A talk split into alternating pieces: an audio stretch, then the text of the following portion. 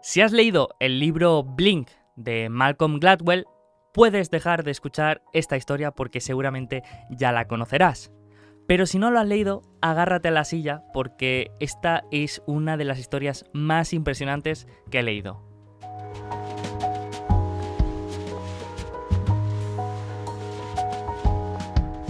En el libro, Gladwell cuenta la historia de un teniente de bomberos de Cleveland. En una de las llamadas de emergencia que recibieron, tuvieron un aviso para apagar un fuego originado en la cocina de una casa familiar en un barrio a las afueras de la ciudad. Visualiza una casa estilo Simpson.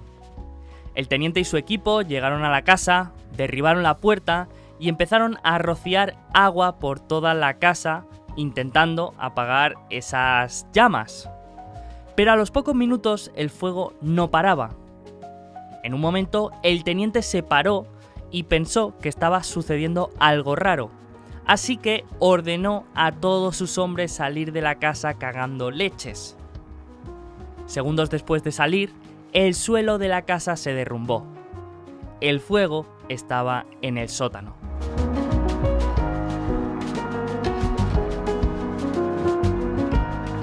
Esta historia la contó en una entrevista que le hicieron con el objetivo de entender mejor cómo la gente toma decisiones en momentos de estrés.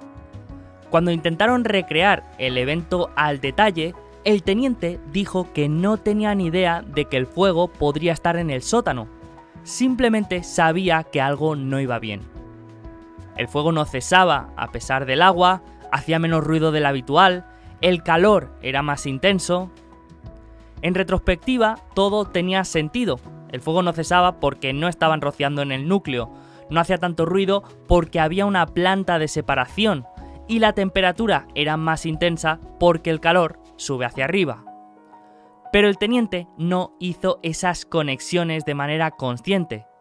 El subconsciente del bombero encontró un patrón en medio del caos y le hizo actuar. Al contrario de lo que mucha gente cree, la intuición no es una especie de sexto sentido mágico, es una emoción que surge del reconocimiento de patrones.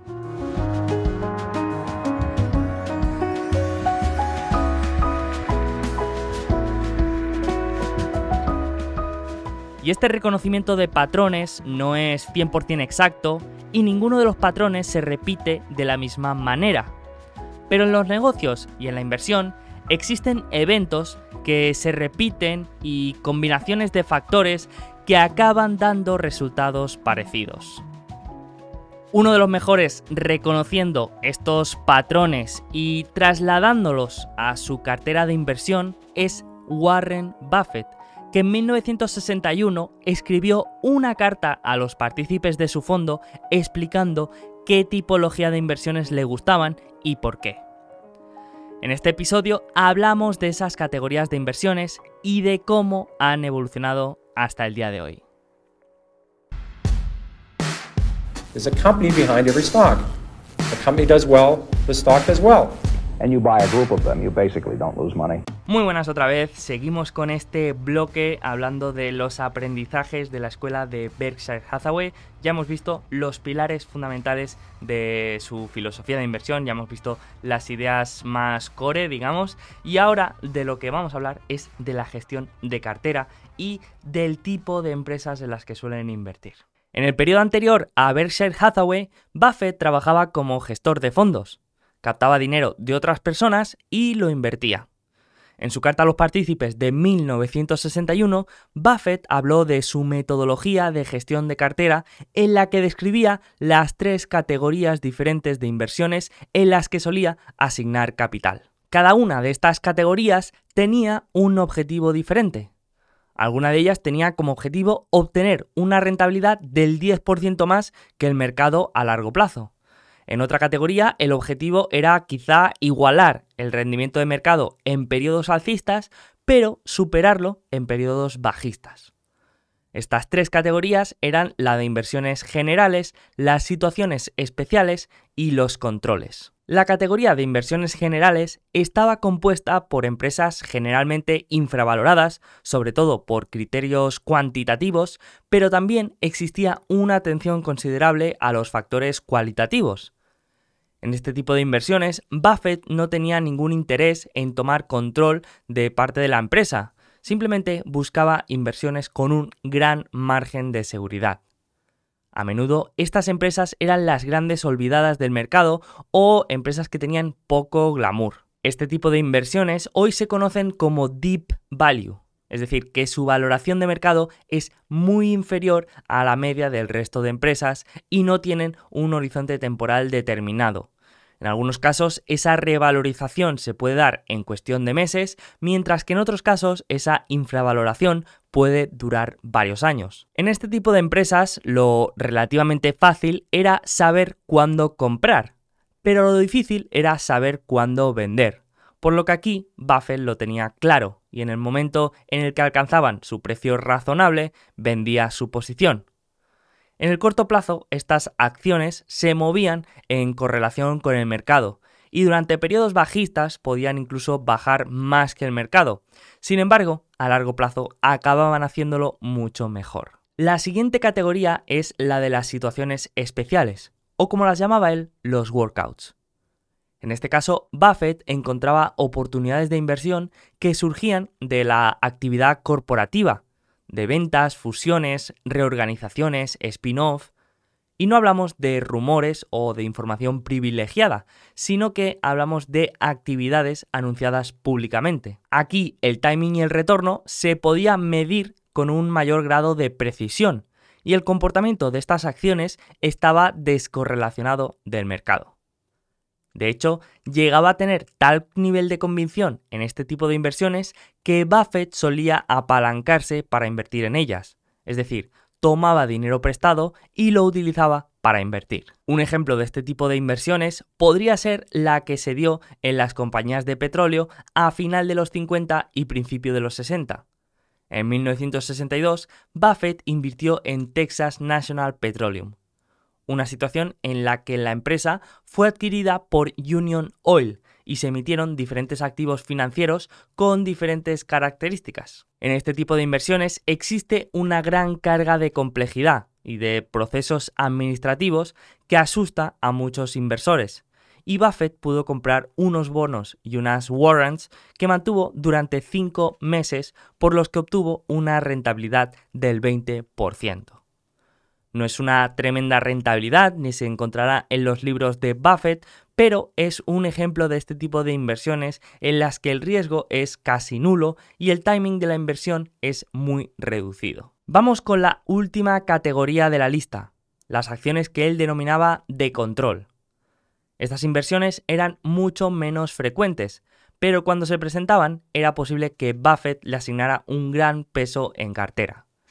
Esta categoría de control se desarrolla a partir de la categoría general y sería el resultado de empresas que se encuentran infravaloradas por el mercado durante tanto tiempo que Buffett puede construir una posición muy importante y asumir cierto grado de control, mm, ya sea parcial o total, de las actividades de la empresa. De esta manera, Buffett podía aprovechar esa infravaloración para construir una posición grande y aparte, gracias al control de la empresa, podía hacer activismo para influir en las políticas y conseguir destapar el valor del negocio. Al igual que con las situaciones especiales, estas inversiones estaban bastante descorrelacionadas del mercado, aunque aquí el periodo de inversión podía ser mucho mayor. Un ejemplo de esta categoría podría ser la inversión en Sanborn Map, de la que habla en su carta de 1960.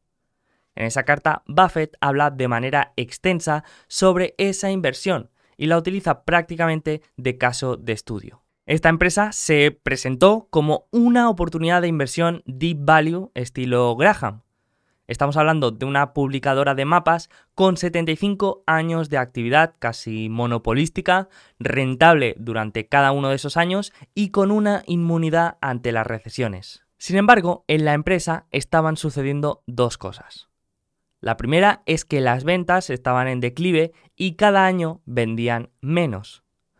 La segunda es que como tampoco tenían requerimientos de capital, todo el exceso de caja lo invertían en una cartera dividida entre acciones y bonos. A finales del 59, esa cartera de inversión que tenía la empresa era de 2,5 millones a precio de coste, sin contar la rentabilidad, y su precio de mercado era inferior a ese coste. Es decir, la empresa estaba cotizando a un valor inferior a su cartera de inversión y a su negocio, que aun estando en declive, todavía era rentable. Bueno, pues Buffett no se lo pensó y compró acciones de esa empresa con una convicción muy alta.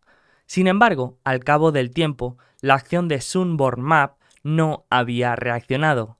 Seguía igual de infravalorada. Ahí se dio cuenta de que el problema estaba en la directiva, que no tenía ningún interés en sacar la empresa a flote.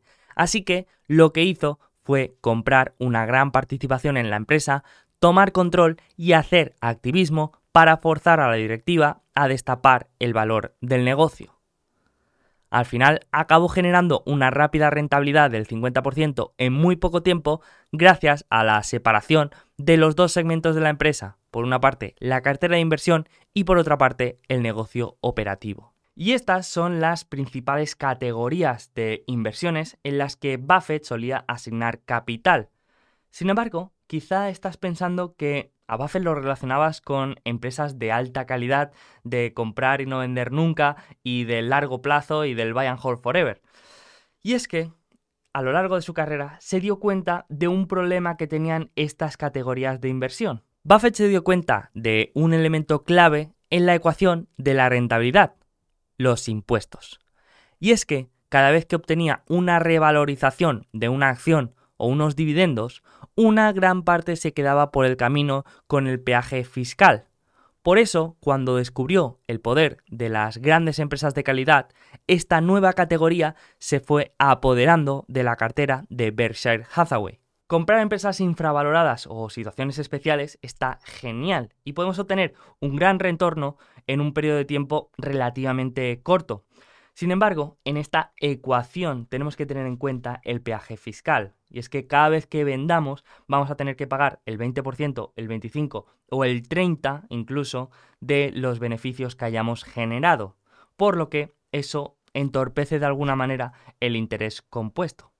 En cambio, si encontramos empresas que podamos mantener durante mucho tiempo y que durante ese tiempo puedan generar buenos retornos dentro de la empresa y que puedan continuar reinvirtiendo dentro de la empresa para seguir generando mm, buenos retornos, pues ese peaje fiscal lo evitamos y así conseguimos generar interés compuesto dentro de la propia empresa. Y por eso, si miramos la cartera de Berkshire Hathaway a día de hoy, podemos encontrar empresas como Apple, Amazon, American Express, Visa, Mastercard, Moody's, empresas que son capaces de componer altas tasas de rentabilidad durante mucho tiempo y que podríamos estar de acuerdo en que son empresas que podríamos comprar y mantener durante, no sé si toda la vida, pero seguramente durante mucho tiempo. Así que con esto lo dejamos, ya hemos visto qué tipo de inversiones y en qué tipo de empresas le gustaba invertir a Buffett y cómo ha ido evolucionando de este estilo más deep value de situaciones especiales y de empresas infravaloradas a empresas más de calidad y que se pudieran comprar y no vender nunca. Entonces, dejamos esto aquí y en el siguiente episodio hablaremos más de la parte más cuantitativa y la parte de análisis financiero. Así que, hasta entonces. Seguimos.